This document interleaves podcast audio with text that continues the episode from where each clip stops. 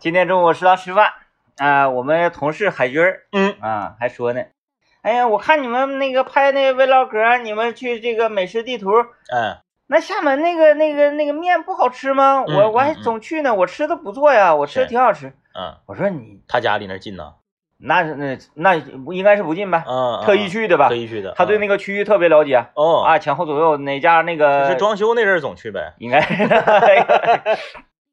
他说挺好吃的啊，嗯，我还那个领我的那个朋友啊嗯嗯啊，嗯我厦门来的朋友，我还特意领他们去呢。是然后就吃觉得非常正宗，嗯然后说，哎呀，那那个，我说，哎，那你能吃得惯也也也挺奇特啊。嗯，我说是啊，我本身我愿意吃面食，再一个我搁厦门当兵那两年呢。我说 那就那就不要谈了。因为他已经习惯了，他的口味已经就是可以调整过去了。对对对对对对对，这个昨天那期节目大家可能也是听了啊，这个呃，然后呢，我们让大家看 vlog，然后昨天晚上 vlog 也更新了，果不其然，和我们想象的一模一样，嗯，就是刘老爷杀人于无形，是不是？然后用这种用这种就是无辜姿态。啊对，然后呢道德绑架这个、嗯这个听众和观众的这个行为，嗯可以说是嗯非常的明目张胆。嗯，然后让你就是，呃，就是就是非常愤怒又无可奈何，就是想杀杀不死。对对对，是就是，哎呀，他太难受了。我就想说了 啊，我想说了啊。嗯，为什么？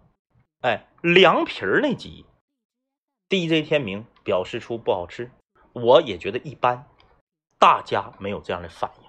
嗯为什么樱花大饭店那集，DJ 天明和大林子表现出不好吃，听众朋友和观众朋友也没有那样的反应？嗯为什么就到了刘老爷这集，好像说我们说不好吃，或者说吃不惯我，因为我们一直都没说不好吃，嗯，对，我们都说吃不惯吃。不惯。就是你像这个凉皮儿和这个这个这个这个这个樱花大饭店啊，大家就直接说不好吃的情况下都没有出现这样的问题。嗯嗯，而刘老爷推荐的这集，你说就是吃不惯，很难评价，嗯都一时激起千层浪。啊，就是你们不能欺负人呐。对对对对对你你看看们不能欺负人啊。就是这种，他就是一直给自己树立一个就是呃受害者的这个身份跟角色，对对对对定位就是这样的，哎。定位就是人生受害者，哎哎，啊，然后谁都在害我，是是，啊，我勉强苟活至今，对呀、然后我还是一个好人，那个 DJ 天明推荐冷面那集，嗯。我们两个去买水，嗯。他要喝脉动，我没让他喝，嗯。对不对？啊啊啊，他要喝脉动，因为他如果喝脉动，咱们结账就是一百二十一，超一块，啊，不对，一百二十二。嗯。他如果不喝脉动的话，就是一百二或者一百一十九。嗯。你看刘老爷，咱这咱咱就分析刘老爷啊，买完水之后是一百一十九。嗯。我跟他说了，我说什么冰红茶、可乐、雪碧，你随便挑。啊，不的，他就要喝脉动，他不是，他就喝矿泉水，嗯，因为他要喝脉动，我没让。就是你退一步喝甜水呢，就哎感觉受害受的不深，对，然后呢，因为我你看我拿了一瓶可乐，嗯，那可乐是三块嘛，然后你也拿一瓶然后三你块的，那不对，人因为你是因为啥呢？你是因为你平时你就不喝不喝这个碳酸饮料，不喝汽水，嗯这大家都知道。哎，你喝的是矿泉水，对吧？大林子我不知道他喝啥，我揣摩，因为平时咱们一起出去吃，大林子要么就喝矿泉水，要么就喝红宝来，嗯他不喝那些可乐乱七八糟那些东西，嗯所以我给大林子也买的矿泉水。问题来了，嗯。刘老爷要喝脉动，我没让，嗯是他如果喝脉脉动是五块，啊。超两块，嗯。对不对？结账就变成一百二十二了，违反了我们好吃地图人均消费三十的这个标准。嗯。我说你不能喝脉动，那你就换成可乐就完了呗。嗯，他也不是不喝可乐，不对，你换成冰红茶就完了呗。你换成那个那个那个鲜橙多就完了呗。他那就是啥？啊，不让喝啊，那不喝，那不喝不喝了，不喝了，不喝了，哎麦当妈不喝不喝，我喝我喝矿泉水就行，我这不用喝矿泉水，我喝冷面汤也行。他还试图，他还试图要喝一个便宜的矿泉水，啊啊，就是啊他以为啊冰露，不是 那嘎没有冰露，他以为全羊泉是卖一块五，嗯然后农夫山泉是卖两块。啊我当时我说我说我说你你就就就喝农夫山泉，他说哎没事没事没事，就喝那个全阳泉就行。但事实后来事实证明，那个他俩都是两块。都一样的。你说他这个行为是不是陷我于不仁不义？啊，这无形中呢，他可能不是主动想坑害你，嗯，但是他就是这种属性啊。对呀、对呀、对呀、一走，我不说了吗？他就像身上啊插了无数个隐形的刀锋，是哎，一转身直接你就刮死好几个哎，刮死好几个，因为我没有不让他喝可乐，我也没有不让他喝雪碧，就没让喝脉动这么贵的而已。因为脉动超标。如果你嗯说脉动不超，脉动如果也三块的话，那你随便喝。就是咱以前吃啊，在嗯饭店不直直接叫大窑吗？对，也五块。咱这么说，就算是我不喝可乐了，我喝矿泉水儿，那那听众朋友们说，那你凭啥喝可乐？我不喝可乐，我改成矿泉水儿，它脉动还是超一块，嗯，是不是这个道理？是这个道理。就我我我喝矿泉水之后，我这是不是减一块？嗯我减一块之后，他喝脉动还超一块，嗯，还是一百二十一。也就是说，他要喝脉动的话，你就别喝了。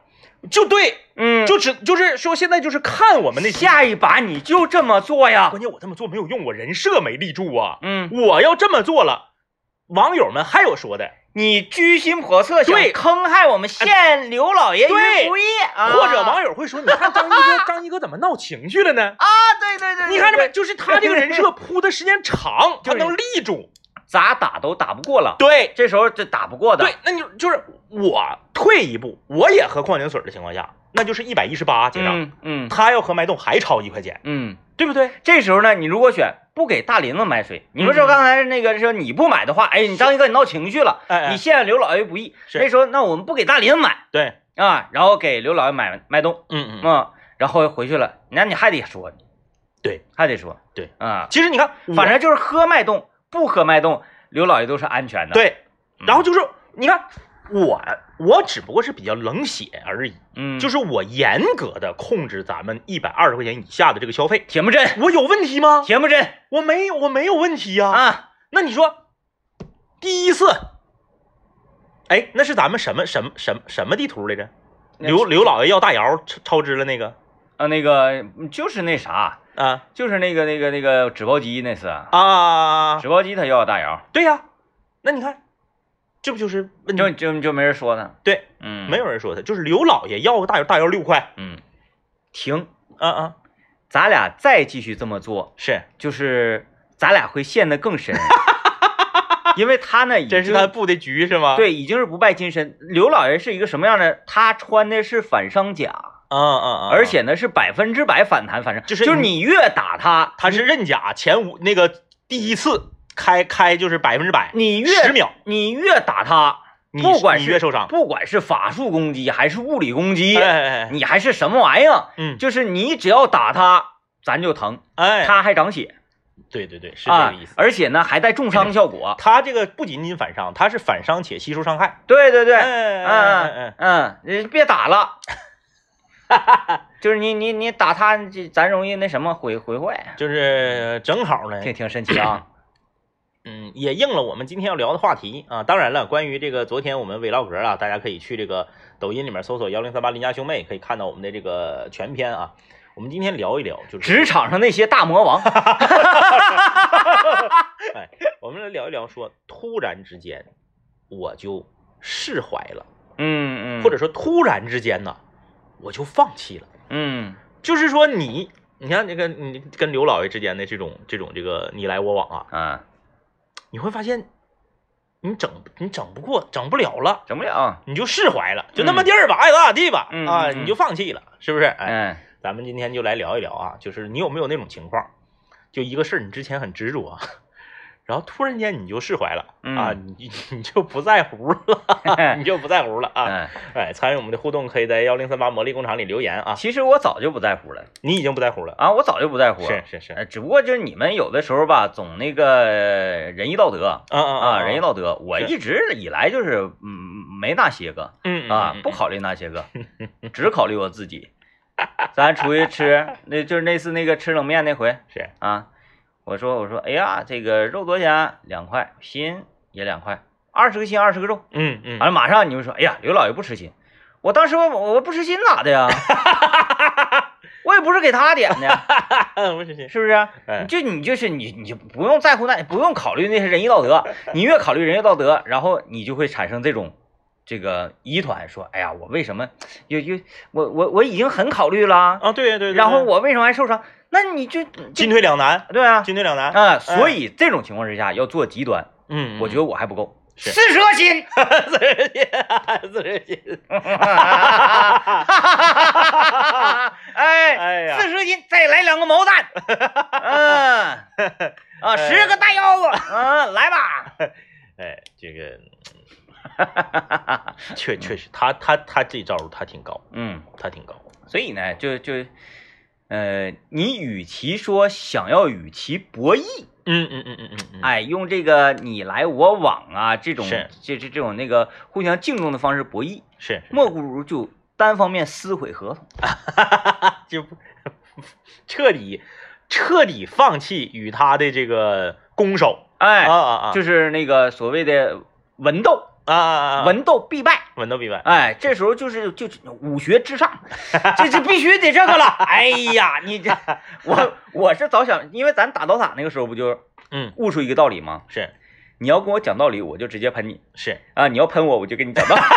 你不能跟他用一样的招数来对招，因为你要是用一样的招数，比如说对付大林，嗯嗯嗯，就用这种招数可以，是，他打不过咱。嗯嗯，哎，用文的，哎，咔咔咔就给他整崩溃了。嗯跟刘老爷不行，有点不好使，不好使。你在这方面呢，他是有这种天然属性的，是是，你是斗不过，嗯所以呢，就是这这这个那那啥，雷霆之手，哎雷是霆霆之手段，雷霆之手段，真的，这昨天这这个评论区老多位刘刘老爷就 老多老干甚至有很多人都没去过，嗯他们隔着屏幕就为刘老爷叫屈。哎，太有意思了。哎呀，今天我们聊说，突然间你就那个放弃了是吧？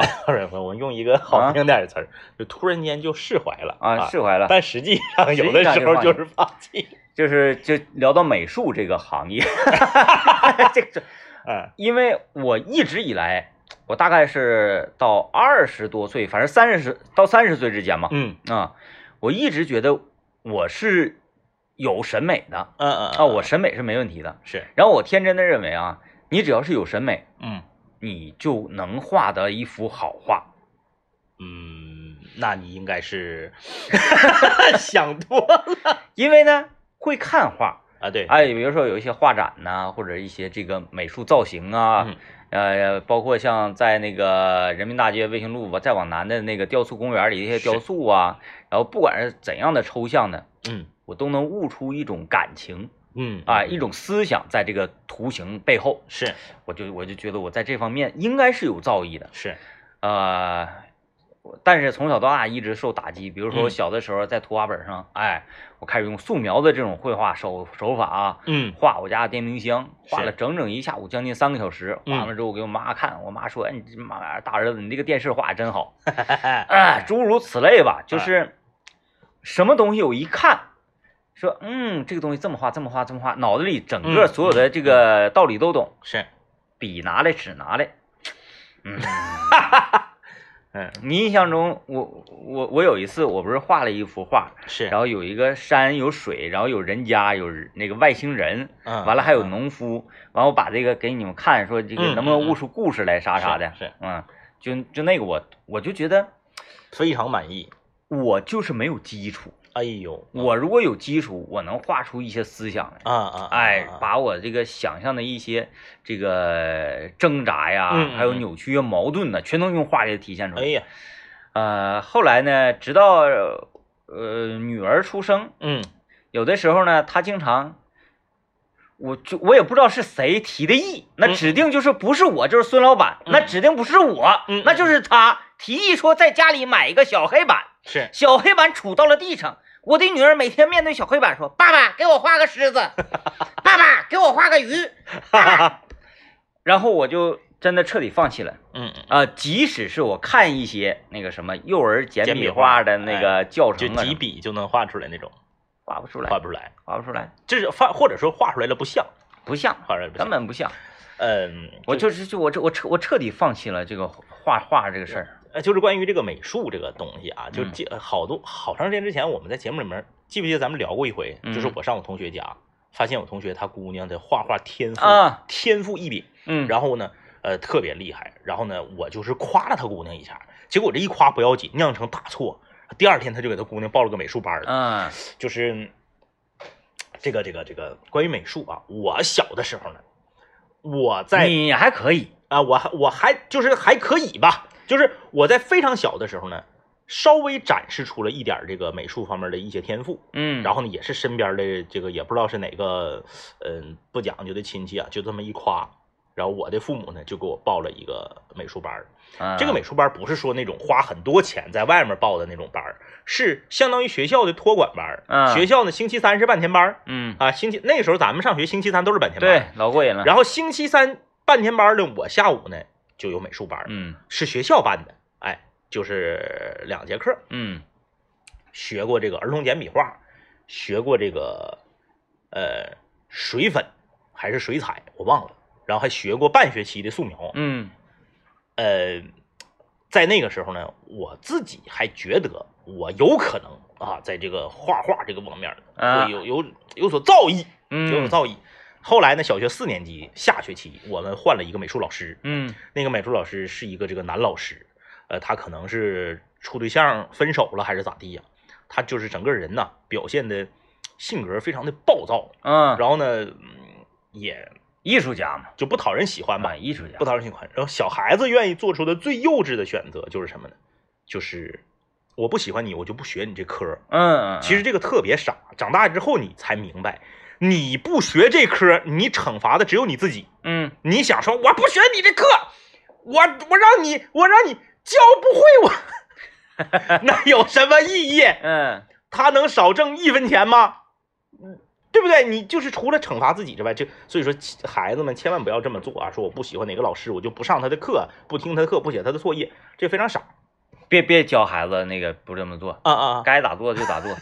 你这个年龄段你就应该做这种事儿，然后、嗯然后我就由于讨厌这个美术老师，你就不画了，我就不画了，把自己的二 B 铅笔嘎吱掰折就，封笔。封笔了。哎，封笔了、嗯啊，然后这个好久都没画，等到后来再想往起剪的时候呢，其实就有点费劲了，但是有底子呀，呃就是还是行。也就是有那么一丁点儿吧。你想小学二年级学到三年级，那能有啥底子呀哎？呦我天，这就已经不善了。等会儿我给你找张纸，找张纸干啥呀？你就在这底下你画个耗子，我看看画个耗子啊，就画个耗子。啊，耗子。啊那耗子我就只能记住简笔画的那个画法呀。对，你看这是然后这不是俩耳朵吗？然后这有个眼睛，然后这是尾巴，还能画啥呀？这是腿。非常可以了。你看我画老鼠的时候啊，我画老鼠呢，首先是一个三角，呃，这是一个脑瓜子嘛，嗯，然后呢，基本上这就是一个身子，然后呢，这是一个尾巴嗯啊，这是手，这是脚，就是我只会这样式的，啊啊完鼻子、嘴，完耳朵啊啊啊！啊，就这样式的。反正咱俩画的也没差哪去，不学是但对但至少就是你这个吧，啊。回头回头我给照下来给大家看看啊。至少你这个就是虽然说也不咋地，但是是至少他不会说让孩子说，啊这是什么？哎，我我我在家画，每次画完之后，我就是妈妈这这什么？这是这什么呀？哎，这就你就特别尴尬，反正我就特别尴尬。学了大概两年吧，嗯两年二二二年级到三年级，或者是三年级到四年级，我忘了。然后就学过一段，学过一段之后呢，对于这个事儿呢，我就我就我就很是，嗯，很心里面总是过不去这个坎儿，解不开这个结儿。我总觉得说是这个美术老师耽误了我在美术方面的发展嗯啊，耽误了我在这方面的这个造诣。嗯直到后来我的儿子出生，他画完画之后，我发现不怪美术老师，不怪美术老师啊。呃所以说，那个我我个人的理解是，呃画画这个东西没有必要非得逼着孩子学。嗯呃，他的童心，他的想象力，他愿意在纸上画什么，他就画什么嗯，啊，他就画什么。嗯，就是那那种画呢，可以被称之为画吗？啊啊，就是纸是白色的，他画完之后，这个纸变成红色的了。哈哈哈，全涂上了。那可能是代表了啥呢？生命因你而火热，就是孩子的想象力呢，他落到纸上，嗯，是什么样就什么样嗯啊。嗯除非说你说我家孩子以后呢要从事相关的专业，嗯要学设计，要学美术，要学什么，那你给他找这个好一点的老师啊，报个班花钱去学，嗯，别跟风，就是嗯绘画和乐器这个东西啊，切忌跟风。嗯啊，咱们不单独举某一个乐器的例子，因为你单独举某一个乐器的例子吧，就容易这个学这个乐器的人，他可能他就不乐意了。嗯就是啥呢？有一些乐器呢，唉，我们笼统一点说吧，就是说不便于携带且难以展示、缺乏独奏能力的乐器，嗯就不要学。你不是要走专业的话，你说你学它干嘛呢？嗯这个东西独奏很难，曲目少且不出彩儿，然后呢难以携带。你说我学个竹笛儿，那你随便学，嗯啊，走到哪儿揣哪儿，夸来一曲儿，那啥问题没有？口琴什么的你就随便。然后这个乐器还不好携带，特别特别特别笨重，特别大。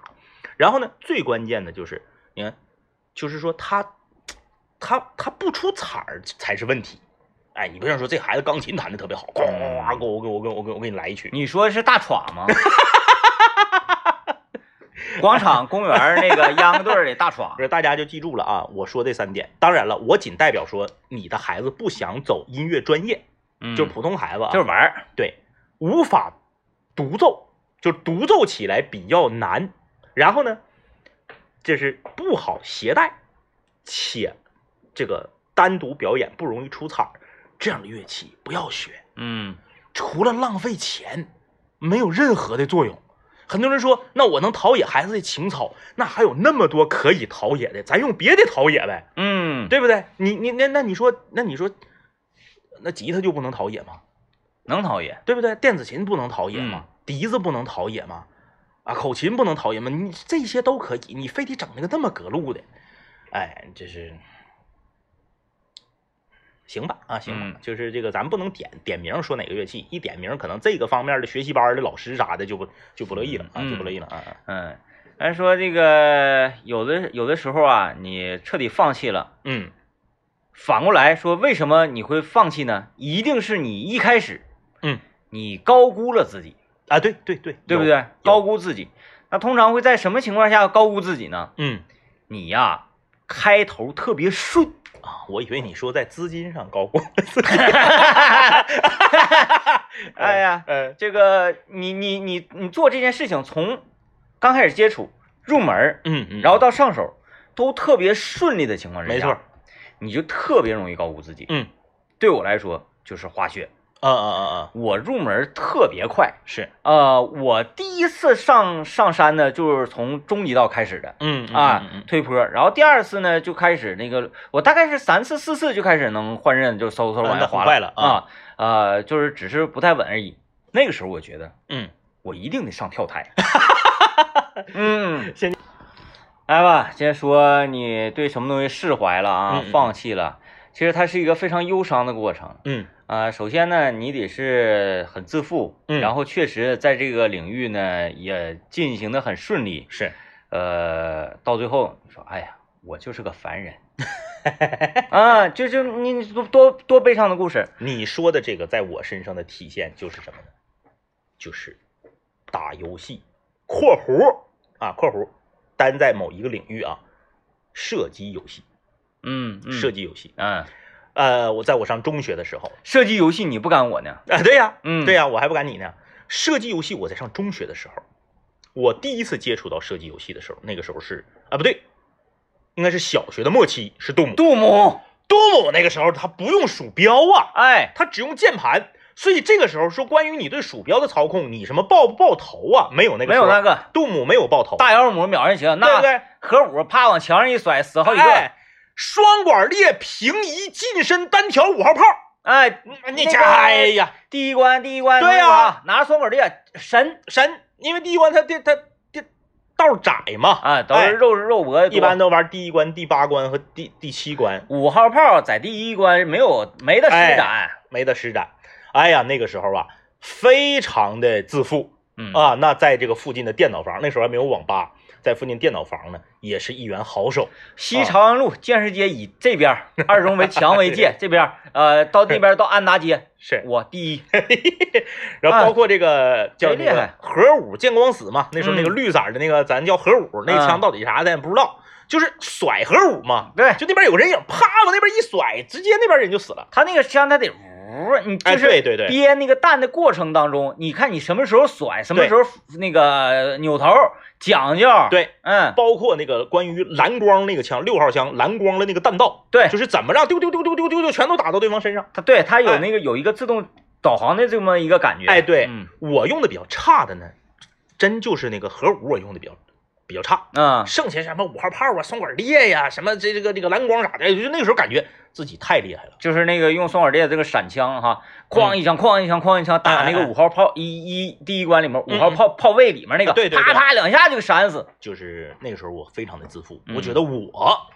那时候没有电子竞技这个概念，那时候主要是啥呢？咱俩没碰着，嗯一个在东长路，一个在西长路啊。嗯然后呢，哎，不对，那个时候我还在四分局呢，啊，四分局呢，哎，就是感觉不行了，自己要上天嗯啊。后来呢，又出了一个一款叫做这个《雷神之锤》的游戏，啊，啊雷神之锤就用鼠标了，嗯用鼠标了以后呢，就感觉没有在杜姆时期那么厉害了。我一开始排斥的，嗯，像什么三角洲啊，我是都哎认为这属于垃圾游戏呀、哎呦，哎，三角洲，哎，这这拿鼠标这干嘛呢？哎，后来直到 CS 的出现，哎，那时候都疯了，疯了，哎，嗯那时候就是感觉，哎呦我的天，这个世界上还能有比打 CS 更幸福、更快乐的事儿吗？嗯啊，不存在嗯啊，不存在。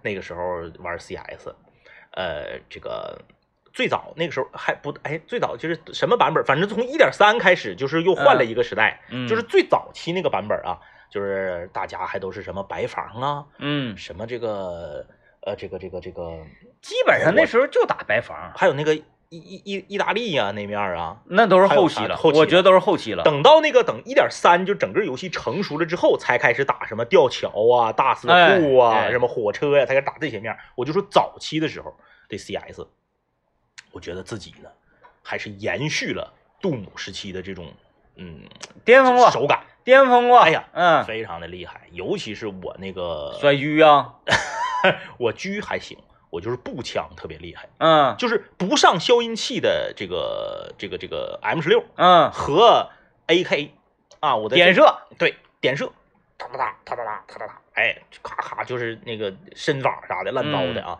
就感觉自己呢找回了杜姆时候的状态，嗯，哎，呃，在前后我是冲锋狙啊冲锋狙啊，就是贴脸脸狙贴脸狙啊，不开镜，啪啪啪就是往前冲第一。啊，就那个时候感觉，哎呀，果果然我还是在射击游戏上非常厉害。嗯啊，中间的那个什么雷神之锤、三角洲啥的，那只不过是说游戏不好，啊，游戏不好，呃，游戏不好。我当时啥程度呢？我说我说怎么能参加国际上的比赛呀、啊？我怎么能参加国际上的比赛？再后来，CS 就是逐渐的专业化，开始嗯出现国际比赛啊、开始出现职业战队的之后，我呃大概就是从这个开始以专业的人都玩大四的兔嗯啊，然后稍微那啥点儿的呢，搁服务器里面大面十六打十六玩玩吊桥，从那个嗯年代开始，我开始意识到我不过如此哎，啊，不过如此就。是个凡人。就是个凡人。因为我有一个好朋友啊，他也是属于那个半职业选手啊，参加过各种比赛的。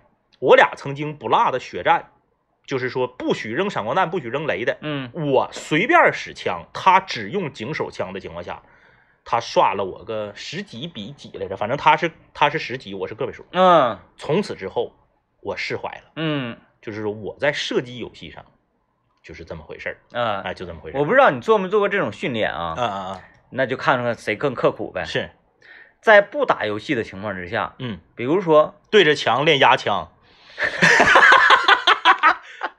呃，AK 练压枪，看能不能打到都聚到一个点儿上，这一个范围里。那不啊也是打开游戏了吗？，对对对，有的时候你没有办法打开游戏，啊啊啊！比如说那个，意念中比如说你正在上那个呃计算机课，是，或者是你干嘛干嘛干嘛，你你你你上班嗯嗯，或者怎么地的，你不能打游戏。嗯？就比如此时此刻吧，是，咱俩不就没打游戏吗？嗯嗯嗯，也能练，哎呦，也能练。嗯就是说，你看我鼠标在这儿吗？嗯嗯，这块有一个一条新私信，你怎么给就瞬间瞬间点着？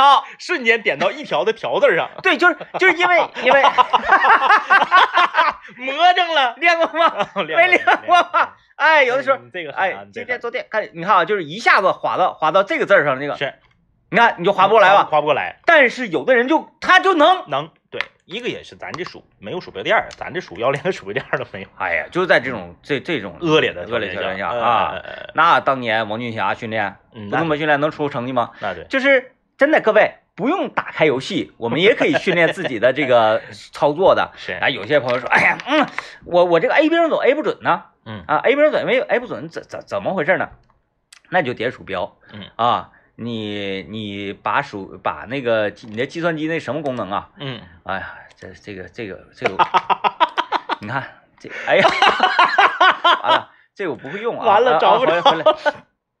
这什么系统？这是 Win Win- Win 十 Win 十啊，Win 十不会用。别你打开你计算机的那个秒表功能，嗯。哎，然后呢，你你就掐时间嗯摁啊，比如说我我就掐到三秒，我怎么能离离三秒最近？嗯嗯，哎，啪啪啪啪，你就找这种节奏，找这种感觉是啊。嗯兵嘛，血越掉越少，越掉越少，到最后你你根据你的攻击力帮打最后一下，嗯哎，就是嗯哎呀，有你看看训练刻不刻苦，刻苦刻苦刻苦，是不是非常刻苦？嗯在即使这么刻苦的情况之下，嗯，依然是不行。对啊，就是实力差距，对，后来后来就释怀了，就是嗯觉得哎呀，这射击游戏呀，就是个乐呵。对，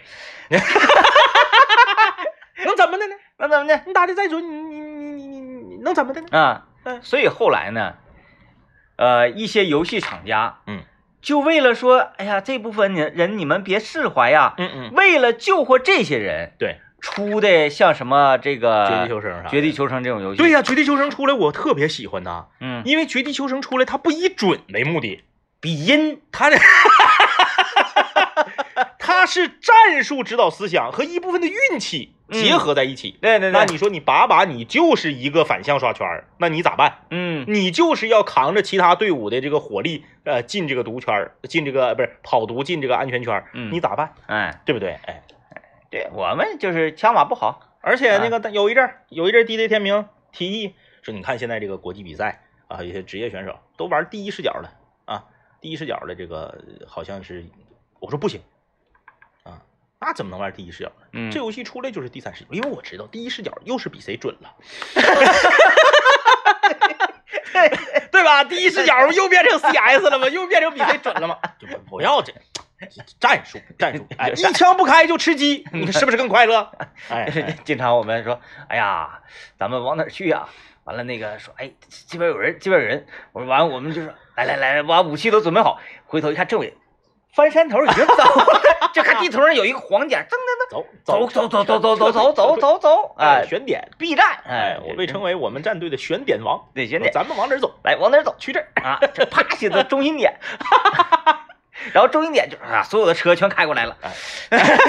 哎，这是我们的口号，就苟住，苟住，苟住，苟住。就是当你释怀了之后呢，这个游戏一定会给这些人呢一个出口对，啊，就比如说大乱斗是，啊，哎，你打联盟你打不明白，还说哎呀我这个这个意识不好，大乱斗没地方跑，就中间一条线儿斗去，就是吧？我们谈的，嗯 我们谈的好像都是和这个，就是和和这个娱乐呀，啊，那我来往回拽一拽吧，接着说，呃呃什么时候释怀哈？嗯嗯嗯，真的我特别期待。我在一个领域放弃或者释怀，嗯。就是民间科学这个领域。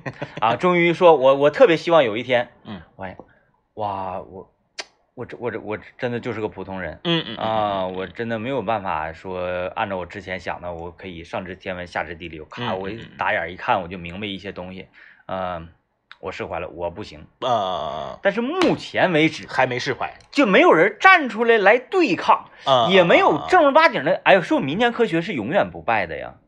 嗯，目前看是，突然我想，我我说因为你民间科学最大的问题啊，民间科学之所以之所以它成为民间科学，最大的问题就是它不需要论证，嗯，哎，我只分需要想象，我分析，嗯对，啥都是我分析啊，对对对你听我给你分析，嗯，啊，但是这么一分析，那就不一定分析哪去了。哎哎哎哎哎，所以就是我我特别希望我在有一天这方面我释怀了。因为其实说句实话啊，有的时候呢，你在某一些领域释怀了，咱说放弃了，说人不能放弃，必须要坚持，但有的时候你所坚持的方向是错的，嗯你一直不释怀，一直不放弃，他就你就没有机会走到正道上去嗯啊，你就会一直错下去。你比如说，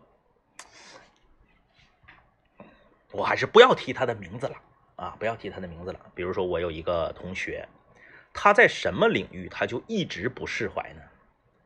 他在这个这个嗯，他在影视创影视创作和影视鉴赏审美方面，啊，他一直没有释怀。啊就啊都已经上升到鉴赏这个程度，对，那就是看不明白电影呗。呃，有一些他也他也能看明白，嗯但是他就是从从最开始啊，他的这个方向就就就就有问题。你问问他觉得独行月球咋样？嗯 然后呢，他一直都没有释怀，这么多年他都没释怀，他还在坚持。嗯可是呢，当然了啊，二十年后他要打我脸了的话，那那那也没准儿。那他得感谢你，对对对对，今天这一番话呢，激励了他。对 他就是此生唯一的目标啊，嗯今生毕生的目标就是要打你脸。对，就是，嗯，我觉得就是差不多了，嗯，再有个两三年、三五年啥的，该释怀了，啊，嗯了，嗯，家里也不让了，就是 是不是？就是明显吧，整那玩意儿不行。啊，家里打电话说，哎呀，那个快回来吧，别搁北京飘着了，瞅你照的长毛拉撒，跟那个潇洒犀利哥似的。孩子明年就高考了，你快回来吧。就是吧，明显不对劲儿，嗯就不光是我一个人看出来不对劲儿，你身边的，你当然了，我们身边的从业者啥的，那没有说张艺谋拍出来拍板说你这个不行，嗯。那如果张艺谋出来拍板说你这个不行，他可能真就释怀了，他因为这个是他他他他他有他有话语权啊。放心，啊，他如果释怀，我都瞧不起他。必须，你张艺谋，你你谁你也不，就是因为这个东西吧，嗯嗯嗯。对美的这个审视，嗯，是啊。他没有他没有标准，他没法量化，你们让人说说什什么玩意儿就是世界第一，谁敢说谁的那个东西是世界第一？对，文无第一，武无第二嘛，对呀、你没有嗯。办法呀，所以说就是我们身边的朋友呢，也这些年也没有人劝他了，因为没有人说了。对你你应该因为我们不具备专家的身份，我们也不具备业内的大师的这样的这个身份，我们说也没有用啊。对呀、你就应该站出来，这个时候嗯嗯面跟他站在一起，嗯面对所有说的这些同学，嗯，就就一句话，是你们这帮凡夫俗子，完事儿，力挺他。对对嗯，这个是没毛病的。我就我特别，其实我特别佩服他这种坚持的精神，嗯，他这个精神我是佩服的。但是我希望他把这个坚持的精神放到一个别的事儿上，或者是一个对的方向上。那你说这话，嗯那不是跟那个老师教怎么样？你把打 CS 那功夫你用到学习，现在是不是上清华了？那一个道理，一个道理。没办法，但是我们的好朋友啊，我们的这个好大哥浩哥曾经说过一句话，我觉得嗯浩哥这句话非常非常好。浩哥说，凭什么呀？为什么呀？干什么呀？那这句话得排第一，这句话排第一啊！我说这句话只能排第二。浩哥说过，如果身边的人全都理解你的想法，你得多普通。嗯嗯，浩哥这句话我觉得说的非常好啊。嗯，咱别管是不是浩哥原创的，但我从浩哥那听到的。啥是他还能说出这话来呢？呃，浩哥说过，喝多了吗？那是就发的朋友圈。啊啊啊啊！哎，就是说，身边人如果每一个人都理解你的选择和想法，那你得有多普通啊？那反过来说呢？嗯嗯，如果身边没有任何一个人理解你的想法，你得多隔路。所以说，就是我我特别敬佩我这个朋友，我这个同学的精神，嗯，他他坚持了这么多年，十多年了嗯啊。但是呢，就是，呃，但是你看，人也没饿死，哎呀，人不没饿死吗？这种新闻现在很少见了，真的啊。我们已经好久没有听到这种新闻了。这种新闻通常发生在一些这个呃非洲啊，这这就比较就就可能嗯我们的确是凡夫俗子，嗯就是没有真的没有 get 到他的他的。那你想象一下，二十年呃二十年说的说少了，三十年前谁能 get 到周星驰的深意，嗯，对不对？嗯呃，当时星爷拍的很多东西也被大家看作笑柄，嗯但是后来时间证明了，呃，星爷是对的。嗯，啊就可能二十，我没说吧，二三十年之后，我这个同学没准啪啪打我脸，他就是太超前了，有可能。嗯，就是太超前了。对对对对，嗯嗯，生不逢时。就像那个拍那个《逐梦演艺圈》的那位导演，叫啥我没记住。嗯，后来参加综艺节目，当这个导师，加我发现他说的有些话是对的。啊，你你通过他参加综艺节目的那个表现，你不太能理解他是当时是怎么拍出逐梦演艺圈的。嗯嗯，这个挺妙啊，挺妙。所以说不要一言以蔽之啊，就是这个坚，至少他拥有了坚持的这个精神。啊，那也就是给大家提了个醒，嗯。身边这些怪人呢啊，嗯嗯嗯，就是嗯，该处处，该处处啊，你不一定你啥时候得计了，我跟你说，对对，哎，真是这样的，真是这样的。